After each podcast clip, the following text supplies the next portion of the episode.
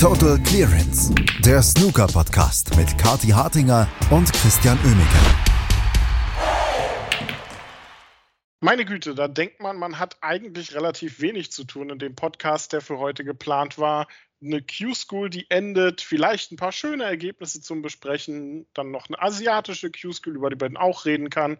Und was passiert dann? Nicht nur, naja, aus kontinentaleuropäischer Sicht sehr bescheidene Ergebnisse heute, sondern es platzt auch noch eine weitere Bombe oder zumindest die Entschärfung der Bombe in Form der Urteilsverkündung. Beim Betrugsskandal um zehn chinesische Spieler gab es vor kurzem und darüber werden wir sprechen hier bei Total Clearance und das tun natürlich Christian Oemmeke und Kathi Hattinger. Hallo Kathi! Hallo Christian, ist zum Heulen. Ist zum Heulen heute alles in der Snookerwelt, ganz ehrlich. Also äh, Ergebnisse waren nicht gut, ähm, Urteile irgendwo natürlich gut, dass das Ganze jetzt abgeschlossen wurde, aber auch das äh, hinterlässt bei mir schon wieder so einen Schlag in die Magengrube eigentlich. Ne? Also es macht heute wieder mal keinen Spaß, Snooker-Fan zu sein. Nee, macht es tatsächlich nicht. Es ist, äh, ja, äh, schwierig. Wir werden über das Urteil, also über die Urteile und die Sperren, die Strafen und die Spieler gleich nochmal reden. Aber wir müssen natürlich auch erstmal ein bisschen darüber sprechen, was heute an Ergebnissen passiert ist in der Q-School in Leicester, denn ein Event oder das zweite von zwei Events ist dort heute beendet worden. Außerdem im, äh, in, im asiatischen, im thailändischen Bangkok gab es die Entscheidung im ersten Asien- und Ozeanien-Event. Dort wird es noch ein zweites geben. Auch da haben sich zwei Spieler qualifiziert. Und da müssen wir drüber reden. Auch wenn es, Kati, äh, wir haben es schon gesagt, aus kontinentaleuropäischer Sicht sehr bescheiden war, was da heute ablief. Ja, ich will jetzt gar nicht drum rumreden. Ne? Wir haben Flo Nüssle und Julian Boyko als große Hoffnungen gehabt und äh, beide haben sie verloren in der allerletzten entscheidenden Runde und beide auch noch im Entscheidungsframe. Also das war sehr bitter mitzuverfolgen ähm, und das haben die beiden nicht verdient, womit ich jetzt nicht sagen will, dass ihre Gegner das nicht verdient hätten zu gewinnen, aber die beiden haben es nicht verdient, hier so bitter in der letzten Runde auszuscheiden. Ähm, es ist die Tragik der Q-School und die haben wir heute aus kontinentaleuropäischer Sicht volle Breitseite abbekommen, nachdem wir im ersten Event ja den Alex Ursenbacher zurecht gefeiert haben, ne? absolut. Aber dieses Mal Eieiei, hat das wehgetan. Und wir haben nicht mal gespielt, Christiane, und uns tut schon weh. Will ich gar nicht wissen, wie es den beiden jetzt geht. Ja, das möchte ich äh, wirklich nicht. Ich werde Flo noch schreiben, aber jetzt gerade erstmal nicht. Das muss er wahrscheinlich selber erstmal sacken lassen. Sehr bitter, denn er hat so gut gespielt, das gesamte Turnier über, hat äh, sehr deutliche Ergebnisse eingefahren. Auch Hayden Pinney, wo ich dachte, oh, das könnte nochmal ein Stolperstein werden. Auch den klar geschlagen. Ansonsten war der Umut Diekman noch dabei, Lucky Vadnani. Also durchaus ja auch keine unbekannten Namen. Und dann hat er eine 3 zu 1 Führung leider vergeben gegen Dean Young. Und ja, Julian Boyko, das muss doppelt bitter sein für ihn, denn er hat ja beim ersten Event schon in der letzten Runde verloren. Und jetzt dann wieder im Decider. Äh, diesmal, also natürlich nichts gegen Alfie Burden, der darf auch gerne auf der Main Tour bleiben, was er damit ja tut, aber das ist schon sehr bitter. Und Kati ja der Trostpreis für ihn vielleicht, dass er in vielen Main-Tour-Events diese Saison dann trotzdem eventuell mitspielen kann. Ja, genau. Er ist natürlich jetzt mit weitem Abstand die Nummer eins in der Order of Merit. Also tatsächlich war keiner so gut in der Q-School wie er, aber qualifiziert hat er sich halt leider trotzdem nicht, ähm, denn es gibt keine Tourkarten für die Order of Merit. Das ist halt schon sehr, sehr bitter, na, dass dann nicht vielleicht noch der Top-Typ oder die Top 2 oder sowas ähm, dadurch eine Tourkarte bekommen, denn wir hätten ja eigentlich noch welche zu vergeben gehabt, nicht wahr? Christian, kommen wir gleich noch drauf. Julian Boyko jedenfalls sensationell in der Hinsicht, ganz oben und kann sich jetzt über Topper-Plätze freuen. Das sieht jetzt bei Flo Wechsel nicht ganz so gut aus. Wenn man die vier Jungs abzieht, die sich jetzt noch qualifiziert haben, ist er auf Platz 10. Also das ähm, wird schon sportlich damit reinzurutschen. Ich denke, sowas wie Shootout sollte auf jeden Fall drin sein. Aber ansonsten wird das schwer in der Hinsicht. Und ich möchte jetzt aber irgendwas Positives sagen, weil sonst, was wird denn das für ein Podcast hier? Die Leute schalten ja ab, das zu rechnen.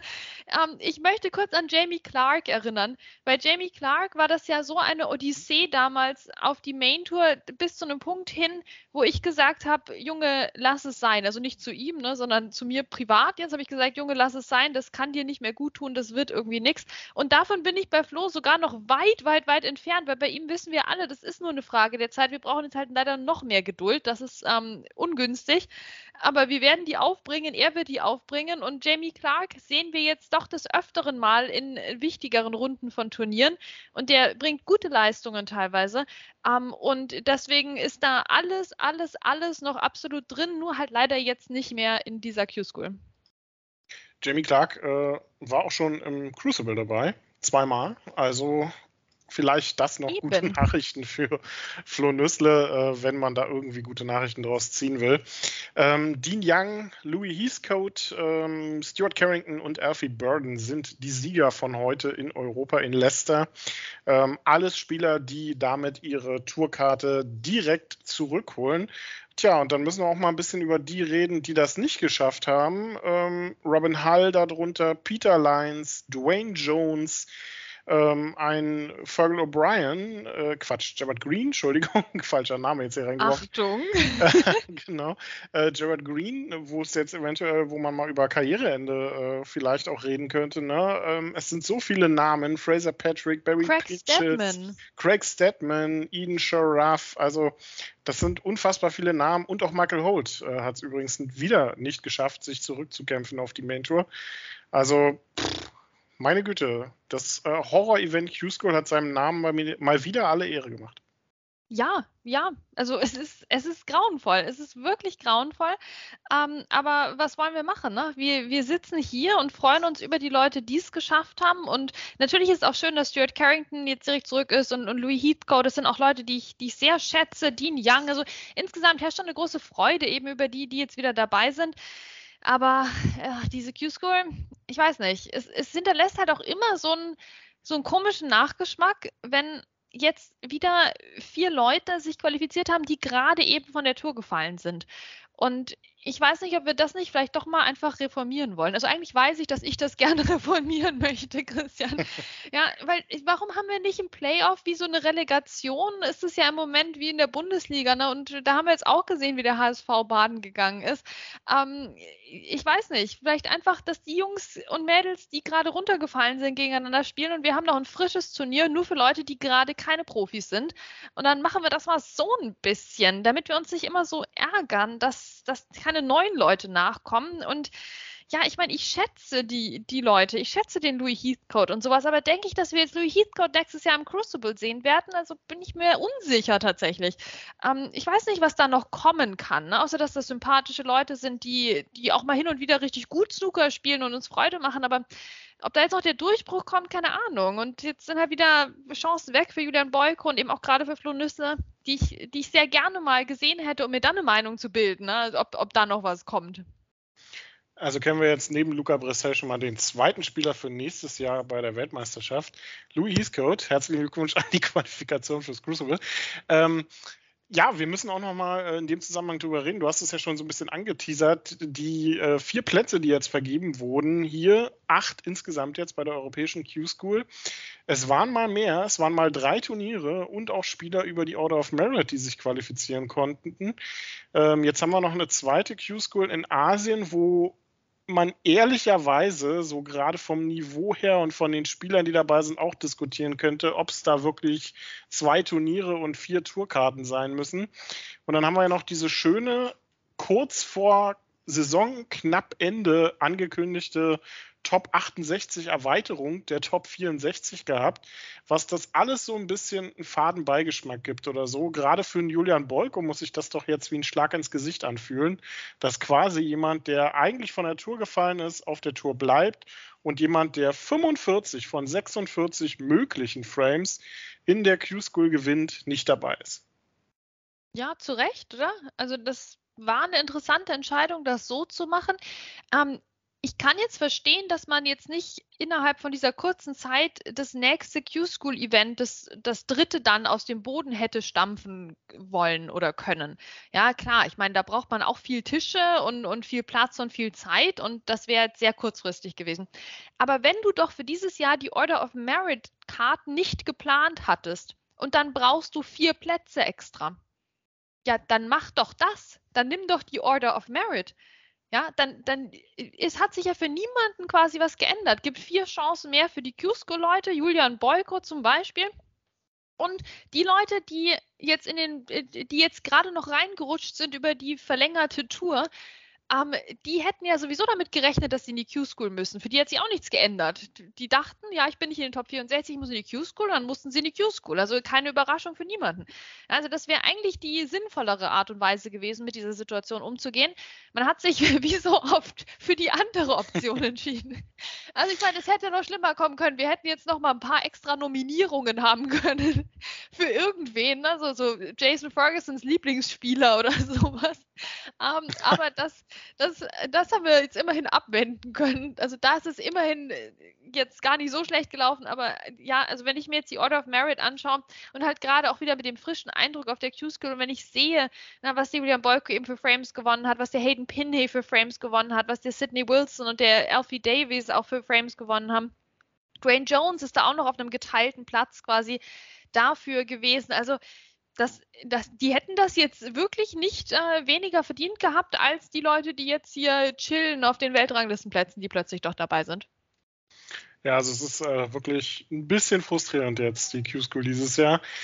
Ähm, wir müssen mit dem leben, wie es äh, es jetzt äh, gekommen ist und haben ja immerhin vielleicht einen Lichtblick. Ne? Also wenn man mit was Positivem aus der europäischen Q-School rausgehen könnte, dann ist es äh, jemand, der mich sehr überrascht hat und das ist eine Dame namens Bai Yulu die sich nicht einfach in der asiatischen Q-School ähm, dem gestellt hat, was sie ja hätte machen können, sondern wirklich in die Hölle der europäischen Q-School gegangen ist und dort richtig gute Leistungen gezeigt hat. Nervenstark, vor allem das Match gegen Joshua Thormond war beeindruckend und sie hat dann leider äh, eine Runde später gegen Simon Bedford trotz 3-0 Führung verloren. Aber die wird, glaube ich, über kurz oder lang auf der Main Tour sein wir sind ja ein bisschen vorsichtig geworden, auch mit den Spielerinnen. Ne? Wir, wir, haben ja vor ein paar Wochen erst darüber gesprochen, dass man äh, gerne als Fan jetzt aktuell ein bisschen müde wird mit, äh, mit dem Frauensnooker und ja, tut sich jetzt wirklich was und so. Und also da bin ich ganz ehrlich, auch wenn ich äh, das super gerne unterstütze. Ähm, es war schon auch anstrengend, Frauensnooker zu unterstützen in den letzten Monaten oder im letzten Jahr sogar. Ähm, jetzt hatten wir hier wirklich eine Sternstunde, so habe ich das persönlich zumindest empfunden, weil wir eine Frau hatten mit Bai Yulu, die in, die in faszinierende Matches verwickelt war. Einmal als Siegerin, einmal als Verliererin, okay. Ähm, aber bei, wo es eigentlich keine Rolle gespielt hat, dass sie eine Frau war. und da wollen wir ja eigentlich hin, oder? Wir wollen ja gar nicht eigentlich über Frauensnooker sprechen, sondern wir wollen, dass alle die gleichen Chancen haben und sich alle auf dem Snookertisch sportlich die Köpfe einschlagen, ne, egal welches Gender sie haben. Ähm, und das hatten wir ein bisschen. Ja, das hatten wir jetzt und das habe ich irgendwie lange vermisst, jetzt auch in, in den letzten Wochen und Monaten. Und von daher war das herrlich anzusehen, ähm, wie sie den Joshua Thurman da mit, mit eiskalten letzten Bällen platt gemacht hat auf, der, auf die letzte Schwarze im Entscheidungsframe. Das war ein krasses Match. Also völlig egal, wer da gespielt hat. Und das war eben die gute Nachricht für mich jetzt. Es war ein richtig cooles Match und sie hat das so gut gemacht. Ähm, und dann in der nächsten Runde, ja, wurde sie dann platt gemacht mit, ähm, mit dem vom Simon Bedford, der da diesen Rückstand aufgeholt hat. Aber ja, das war sehr erfrischend. Das hat gut getan. Mir als Fan hat das wirklich gut getan. Ähm, ich glaube, das kann nur eine gute Nachricht sein für die Tour. Und da kann man eigentlich ähnlich sagen wie bei Flonüste, das kann ja nur eine Frage der Zeit sein denke ich auch. Also wirklich einer der Lichtblicke dieser Q-School 2023 bisher. Und dann lass uns doch mal nach Asien wechseln. Da wird noch ein zweites Turnier gespielt, aber das erste Event der Asien Q-School ist beendet. Und ja, wo man so vorher dachte, Mensch, das ist ja vielleicht ein Schaulaufen für so die chinesischen Spieler Gao Yang, Wang Yushen dabei, Lei Pei Fan, vielleicht auch eine Non Yi, die es äh, da eventuell schafft, sich wieder auf die Tour zu kämpfen. Nö, nö, da hatten zwei Spieler oder einige äh, Spieler ein bisschen was anderes vor. Torchuan Leong ist zurück auf der Main Tour. Ähm, also da erinnere ich mich auch an so manch lustige Momente mit dem äh, Mann aus Malaysia. Oh ja. Und der zweite Spieler, der das geschafft hat, ist Manasavin Fett Malaikul. Ähm, eigentlich Thailänder, hat aber auch die englische Staatsbürgerschaft. Die beiden haben sich dort durchgesetzt gegen durchaus andere prominente Spieler und sind jetzt auf der Main Tour. Ja, herzlichen Glückwunsch. Genau, also ich war auch durchaus überrascht, dass Lei Pei Fan hier in der letzten Runde ähm, untergegangen ist gegen Tua Chuan Leong, der ähm, richtig gute Breaks gespielt hat, auch gleich einen Century Break ähm, unter anderem. Also der hat sich hier wieder richtig so frei gespielt, hatte ich das Gefühl in dieser Q-School. Ähm, ja auch gleich die erste Chance genutzt, weil das eben das erste von zwei Turnieren ist. Ähm, und ja, also ich bin sehr gespannt auf, auf, den, auf den neuen Mann, dessen Namen ich mir jetzt noch ein bisschen verkneife, aber wir freuen uns ähm, auf, auf nächstes Jahr. Also es waren dann doch bis auf ihn, würde ich sagen, bekannte Namen dann in dieser letzten Runde, weil auch Cheong Kawai hatte man schon mal gehört, ähm, der gegen ihn verloren hatte. Also interessantes Ergebnis dieser Q-School für Onyi hat es deutlich nicht gereicht. Ähm, die sind in der zweiten Runde ausgeschieden gegen Gong Chen Zi. Ähm, und insgesamt habe ich eine sehr interessante Diskussion auch noch von, von Twitter im Ohr, wo wir, also wo, wo diskutiert wurde über ja, Länder wie die Philippinen etc., Indonesien, ob man da nicht mal wieder einen Markt verpasst. Also auf den ersten Blick war ich eigentlich positiv überrascht von der Bandbreite in diesem Turnier. Ähm, und ich sehe da aber auch durchaus Potenzial, oder? Da muss man doch noch ein bisschen mehr reingehen, weil ehrlicherweise diese Vielfalt im Snooker im asiatischen Raum, die äh, gefällt mir und die möchte ich gerne ausgebaut sehen. Ja, also äh, definitiv. Wir, so Indian Open oder sowas hatten wir auch eigentlich mal. Wäre mal wieder ganz gut. Sehr viele Inder dabei gewesen und Philippinen hast du angesprochen. Jeffrey Roder ähm, aus den Philippinen, der hat äh, eigentlich mit die beste Turnierleistung abgeliefert in dieser asiatischen Q-School. Ähm, Centuries reihenweise gespielt, unter anderem mit einer 136 auch das höchste Break. Also wäre doch vielleicht auch mal ein Markt, in, in dem man was machen könnte. Also Daseinsberechtigung hat die asiatische Q-School definitiv. Und wie gesagt, ab morgen gibt es dort dann das zweite Event, wo es auch nochmal um zwei weitere Tourkarten geht. Tja, wie kriegen wir jetzt den Übergang hin zum nicht ganz so schönen Thema, ähm, abseits des Snookertisches in Anführungsstrichen. Ähm, vor knapp zwei Stunden, während wir jetzt hier aufnehmen, ähm, oder naja, eigentlich vor knapp einer Stunde sogar, ähm, wurden die Urteile und Strafmaßverkündungen gegen die zehn gesperrten chinesischen Spieler bekannt gegeben. Das Urteil gegen Mark King ist noch nicht dabei, weil es ein getrennter Fall ist. Äh, ich weiß gar nicht, ob das schon eine Verhandlung war. Das wird es also auch noch irgendwann geben. Aber die Strafen sind jetzt bekannt und sie sind, wie erwartet, sehr, sehr happig ausgefallen. Aber wir müssen auch erstmal aus deutscher Sicht in Anführungsstrichen vielleicht eine kleine gute Nachricht ähm, übermitteln, Kati. Das German Masters Finale 2022 war wahrscheinlich nicht in den Skandal verwickelt. Christian, ich kann es nicht. Also es, ja, es steht da nicht auf der Liste. Es steht da nicht auf der Liste. Ja, also es steht da nicht auf der Liste. Okay, mach, reden wir über was anderes, bitte.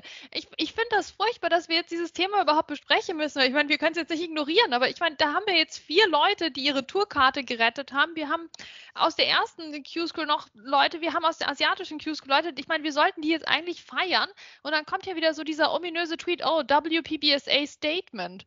Ne? Und dann weißt du wieder, alles ist im Eimer. Ja, also es ist, eigentlich ist alles im Eimer ich, man kann jetzt hoffen, dass das German Masters Finale wirklich nicht betroffen war, aber ich sehe auch hier auf meiner Timeline schon die ersten Tweets ähm, von Leuten, denen es ähnlich geht wie mir. Ähm, wir haben jetzt einen Haufen Verurteilte, wir haben einen Haufen ähm, Strafen, die auch alle unterschiedlich sind. Ähm, und es ist im Moment noch ein, ein, großer Urwald, aber auch mit sehr viel Information. Da bin ich positiv von überrascht. Also man kann jetzt richtig zurückverfolgen, welches Match war das bei wem. Ähm, und das wird äh, auf makabre Art und Weise auch Spaß bereiten in den nächsten Wochen, das mal durchzuanalysieren. Soweit sind wir jetzt noch nicht, aber wir wissen immerhin, wen hat es für wie lange erwischt. Tja, wen hat es für wie lange erwischt? Das ist eine lange, lange Liste, zehn Spieler. Fangen wir mit den beiden schlimmsten in Anführungsstrichen an. Liang Wenbo, ähm, und wenn man sich die Vorwürfe gegen ihn durchliest, äh, hat man eigentlich vielleicht äh, Thema für äh, oder viele Themen für den nächsten Roman von Ronnie O'Sullivan vielleicht auch. Also in Kürze, Liang Wenbo ist lebenslang gesperrt, wird 43.000 Pfund zahlen müssen für äh, die Kosten des Verfahrens und war Teil bzw. hat Matches verschoben, mindestens in fünf Fällen. Dazu hat er, und äh, das finde ich eine, eine, sehr interessante Anordnung von Verben, die da World Snooker Tour reingeworfen hat, ähm, hat er angefragt, ermutigt, ähm, ich habe ganz viele neue Wörter gelernt dort, ähm, überredet, also in Anführ sagen wir es, äh, unter Druck gesetzt, sagen wir es einfach so, er war so ein bisschen der Kopf hinter der ganzen Sache, wenn man sich das so zwischen den Zeilen auch mal durchliest. Also er will da oder wollte da sehr, sehr viel Geld und Reibach mitmachen, wenn man das so sieht. Ähm, Li Hang ebenfalls lebenslange Sperre. Und äh, das ist durchaus überraschend, denn lebenslange Sperren sieht man im Sport tatsächlich relativ selten, weil die sehr, sehr häufig von ähm, Sportgerichten wieder einkassiert werden, wegen Verhältnismäßigkeit und so weiter. In diesem Fall gab es gleich zwei. Und wenn man sich das alles so ähm, in Ruhe auch mal Revue passieren lässt, ähm, sieht man, was da tatsächlich für ein riesen, riesen Betrugsskandal dahinter steckt, Kathi. Ja, auf jeden Fall. Ähm, wir hatten es ja schon geahnt und jetzt ist es absolut bestätigt. Ähm, ich war ein bisschen überrascht, dass Li Hang und Yang Wenbo jetzt doch so auf einer Stufe stehen. Also ich dachte, Li Hang kriegt vielleicht, sagen wir mal, so 25 Jahre oder irgendwas, was die Karriere beendet, aber kein lebenslanger ähm, kein lebenslanger Ausschluss vom Snooker ist. Aber nee, also er hat den auch bekommen und du hast es gesagt, das ist ultra schwierig, sowas zu vergeben. Es hieß auch im Vorfeld, sowas würde eigentlich nicht möglich sein. Jetzt haben sie es möglich gemacht, das sagt schon alles. Ähm, wir haben zwischendurch natürlich auch die ganzen anderen Leute, die es getroffen hat. Ähm, natürlich eben auch Yan Bingtao und Zhao Xintong als die bekanntesten oder die bestplatzierten äh, Spieler von denen. Die sind jetzt noch halbwegs gut davon gekommen. Zhao Jingtong insgesamt derjenige mit der geringsten Strafe. Ähm, der, den werden wir am ehesten wieder sehen. Yan Bing Chao, ja, also den hat es jetzt schon ordentlich erwischt, aber ich habe auch das Gefühl, der ist jetzt, also der, ist noch gut bedient damit am Ende des Tages. Ähm, es ist ganz, ganz schwierig, sich jetzt einen Überblick zu verschaffen. Ähm, wenn man sich jetzt mal anschaut, dass Yan Ming Chao da schon am 2016 äh, drin steht mit Matchfixing, dann wenn wir jetzt sagen, okay, das ist alles diese Bande um Liang Wenbo und ähm, eben auch Li Hang, ähm, dann glaube ich, dass das wirklich sehr kriminell ist, was die gemacht haben. Also gut, das kann man sich jetzt gut denken, aber ich meine schon mal, Yan Ming Chao, der ist jetzt noch nicht alt. Wenn der 2016, da haben die dann mit Minderjährigen, also das ähm, ist wirklich, wirklich tragisch in was die da alle irgendwo reingeraten sind, aber natürlich macht sie das nicht unschuldig, ne? aber es ist, äh, ja, wie gesagt, das verlangt jetzt sehr, sehr viel Aufarbeiten in, in Ruhe. Das ist, ähm, du hast es angesprochen, das ist genau der Punkt, der mich auch ein bisschen schockiert hat. Ähm, wenn man sich das so, wir werden jetzt nicht äh, bei jedem einzelnen Spieler hier vorlesen, was die Vorwürfe sind und um welche Matches das geht. Das kann jeder ähm, sich ganz in Ruhe angucken. Wenn man da ein bisschen ein Auge drauf hat auf die Daten und so weiter, kann man relativ gut erkennen, um welche Matches das geht. Und da sind auch einige dabei, die ähm, angesprochen wurden von äh, diversen ähm, Aktivit äh, Leuten, die aktiv sind auf Twitter und die so ein bisschen Auge auf, Wettquoten haben und so weiter.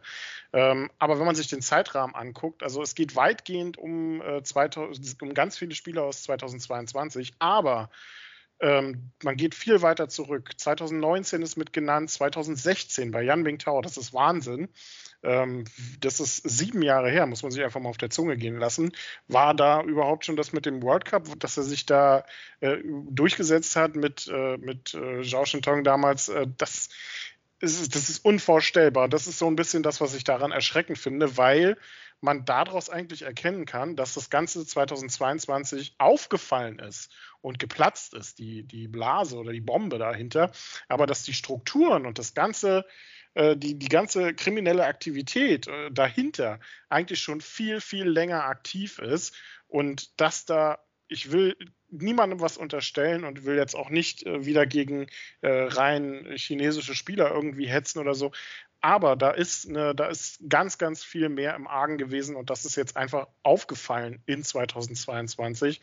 Und deshalb müssen wir auch ähm, das German Masters Finale mit Vorsicht behandeln weiterhin und müssen einfach dazu sagen, dass äh, das ein Treffer, ein, ein, ein Wirkungstreffer für den Snookersport ist, der sehr lange nachhallen wird und der sehr, sehr viel ähm, Folgen haben wird, ähm, wann immer in nächster Zeit, das ist unabhängig von der Nationalität des Spielers, wann immer da merkwürdige Geschehnisse, merkwürdige Wettquoten am Tisch sind.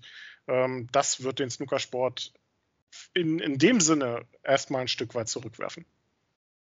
Ja, natürlich. Ähm, ich hoffe, dass es das nächste Mal schneller geht. Ne? Wir haben jetzt gesehen, dass die Leute recht hatten, die gewarnt haben, die die Wettquoten beobachtet haben. Ähm, und da fragen wir uns natürlich auch, Mensch, na, wie, wie, geht das schneller? Das sind Fragen, die haben wir schon aufgeworfen, als die Untersuchung begonnen hat. Ich habe darauf bisher noch keine Antwort bekommen. Ähm, na, dass, wir, dass wir weniger Unsicherheit haben über einen weniger langen Zeitraum, als jetzt über Sachen von 2016 zu sprechen. Ähm, es ist eine gewisse Tragik dahinter, absolut, dass so junge Spieler da und äh, das mit reingezogen wurden und sich dann äh, zu Kriminellen ähm, gemacht haben. Und das ist ach, schwierig. Es ist ganz, ganz schwierig. Es gibt noch viel zu tun in der Hinsicht. Ähm, das wird uns noch lange beschäftigen. Ne? Also da steht genug allein in diesem ja. Pressestatement, dass wir da noch viel mit zu tun haben. Und dann haben wir noch nicht mal den kompletten Bericht ähm, ge also gelesen. Ähm, 2022 im August gab es wohl diesen Hinweis von der ähm, International Betting Integrity Association. Und das erscheint mir ein bisschen spät für Sachen, die 2016 passiert sind. Kann man natürlich sagen, das war nur so ein Beiprodukt.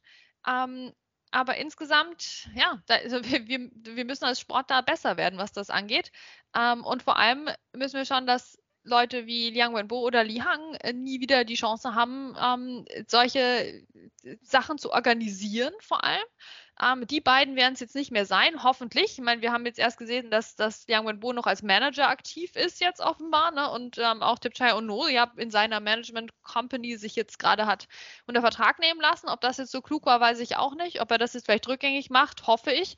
Ähm, und wir müssen schauen, dass sich sowas nicht wiederholt. Ne? Und da wird viel auf dem Prüfstand stehen. Also das Ding hat jetzt gerade erst angefangen, aber wir sind trotzdem froh, dass dieses Kapitel jetzt erstmal auch zu einem Abschluss gebracht wurde, was diese offizielle Untersuchung betraf. Absolut, genau. Also das war, was den Stein ins Rollen gebracht hatte, dieser Hinweis ähm, der IBIA im August 2022. Kurz noch zu den Fakten jetzt einfach für die zehn Spieler. Liang Wenbo und Li Hang gesperrt lebenslang 43.000 Pfund an Kosten. Die anderen sieben Spieler müssen jeweils 7.500 Pfund an Kosten für das Verfahren bezahlen und sind für unterschiedliche Zeiträume gesperrt. Lü Ning insgesamt fünf Jahre und vier Monate bis April 2028. Yan Bingtao fünf Jahre bis Dezember 2027. Zhao Shintong kam in Anführungsstrichen am glimpflichsten davon mit einem Jahr und acht Monaten bis September 2024. Zhao Jianbo drei, äh, zwei Jahre, vier Monate bis April 2025. Shang Bingyu zwei Jahre bis Dezember 24. Bei Lang Ling zwei Jahre, acht Monate, August 2025. Shen Zifan fünf Jahre bis 20. Dezember 27. Und Zhang Jiankang Zwei Jahre, elf Monate bis Dezember 25. Das zu den harten Fakten. Mark King, wie gesagt, steht noch aus und das Ganze werden wir jetzt erstmal sacken lassen. Hier bei Total Clearance und wir hören uns dann hoffentlich das nächste Mal wieder mit mehr sportlichem Geschehen hier bei Total Clearance. Danke euch fürs Zuhören. Lasst uns ein Like, ein Abo, was auch immer da, auf welcher Plattform ihr das auch immer hört. Und kommentiert gerne, ähm, sagt uns eure Meinung. Vielleicht eher zu dem sportlichen Geschehen und gar nicht so sehr um den Skandal. Aber auch darüber müssen wir natürlich reden hier bei Total Clearance. Total Clearance, der Snooker-Podcast mit Kati Hartinger und Christian Oemeke. Wie baut man eine harmonische Beziehung zu seinem Hund auf? Puh, gar nicht so leicht. Und deshalb frage ich nach, wie es anderen Hundeeltern gelingt, beziehungsweise wie die daran arbeiten. Bei Iswas Dog reden wir dann drüber. Alle 14 Tage neu mit mir, Malte Asmus und unserer Expertin für eine harmonische Mensch-Hund-Beziehung, Melanie Lippisch. Iswas Dog mit Malte Asmus. Überall, wo es Podcasts gibt.